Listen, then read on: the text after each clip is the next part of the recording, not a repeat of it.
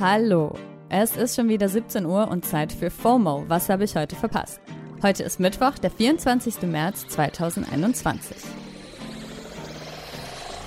Mein Name ist Dana Zarin und diese Woche scrolle ich mich täglich durch das komplette Internet und halte euch hier auf Spotify auf dem Laufenden. Heute geht es um das wechselhafte Auftreten der Polizei auf Demos, ein Tiger King Musical auf TikTok und den Insider-Podcast zu OC California. Bevor wir starten, habe ich allerdings noch einen kleinen Nachtrag zu gestern, beziehungsweise die Bundeskanzlerin hat einen.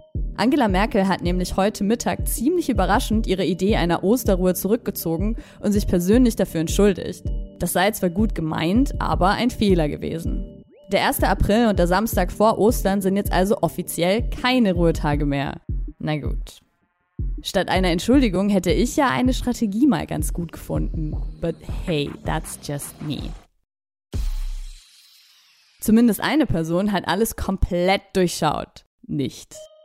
Jetzt hat's wohl auch der letzte mitbekommen. Nena ist das neueste Mitglied der deutschen Promi-SchwurblerInnen.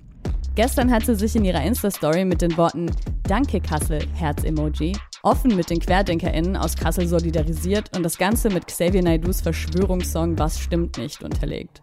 Die 20.000 Demonstrierenden durften am Samstag offenbar größtenteils unbehelligt von der Polizei durch die Stadt spazieren, obwohl sie sich ganz offensichtlich nicht an Corona-Regeln gehalten haben. Wer Twitter hat, hat wahrscheinlich auch das Bild von der Demo gesehen, auf dem eine Polizistin den Demonstrantinnen gegenüber eine Herzgeste macht. Mhm. Sieh an, wie viele Polizisten verfügbar sind, wenn es keine Querdenker-Demo ist. Hashtag B2303.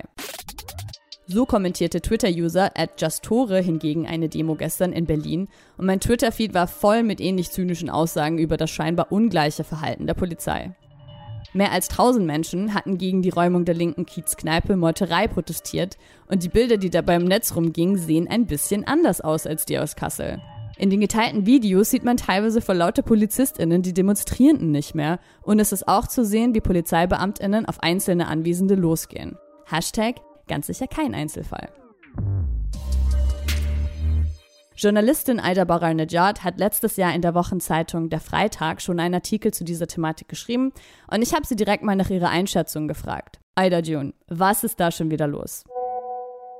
Ja, ey, seit über einem Jahr sehen wir bei jeder Corona-SkeptikerInnen-Demo das gleiche Bild, während bei, ich sag mal, emanzipatorischen Demonstrationen für Frauenrechte gegen rechts, für die Rechte und Gleichbehandlung von BPOC, da Sicherheitskräfte anscheinend ähm, augenscheinlich kein Problem darin sehen, hart durchzugreifen, ähm, scheint es so, als ob Corona-SkeptikerInnen einfach so passieren dürfen und machen dürfen, was sie wollen. Was meinst du, woran liegt das?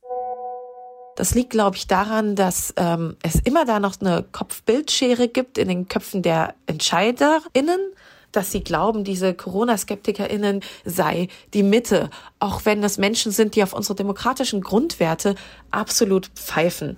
Und da, glaube ich, müssen wir durchgreifen, aber nicht mit der klassischen Robocop-Härte, sondern eine harte Solidarität, eine harte Solidarität, in dem statt Gegenprotestierenden die Fahrräder wegzunehmen oder sie sogar zu schlagen, sie eingebunden werden, unterstützt werden, empowered werden, physisch bei Demos, aber auch online. Danke, Aida. Ich glaube, ich lasse das jetzt einfach genau so stehen.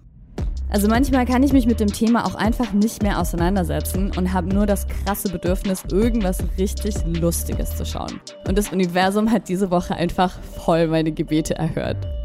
Netflix plant zum einjährigen Geburtstag von Tiger King ein TikTok Live Musical. Und als ob das alleine nicht schon gut genug wäre, ist die ganze Sache auch noch mit Teilnehmerinnen von RuPaul's Drag Race besetzt. Ich glaube, ich bin im Himmel. Also nur noch mal zum Mitschreiben, ja? Tiger King, die Lockdown-Hype-Serie 2020, in der verschiedene private ZoobesitzerInnen begleitet werden, die alle locker die perfekte Besetzung für einen Druffi-Gangsterfilm sein könnten und die so absurd ist, dass man nicht geblickt hat, ob das jetzt echt sein soll oder nicht. Diese Serie tut sich zusammen mit krass erfolgreichen Performerinnen einer Castingshow für Drag Queens und das Ganze wird im Übertrendformat als Musical auf TikTok performt. Also ich glaube, allen Boomern ist gerade das Gehirn geplatzt.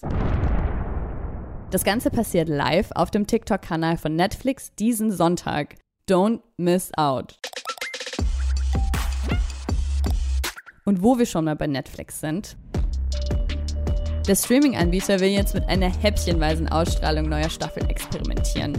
Also konkret bedeutet das vier Episoden in einer Woche statt alle auf einmal zum Beispiel. Also ist das jetzt das Ende der Binging-Ära? Die hat Netflix ja quasi selber eingeläutet und ich glaube, vor allem in Lockdown-Zeiten ist es für viele schon ein Segen, sich einfach zuballern zu können. Zum Beispiel mit Tiger King hatten sie krasse Erfolge deswegen. Und da soll dieses Jahr ja auch noch die zweite Staffel kommen. Und es wäre schon hart, dann immer eine Woche warten zu müssen.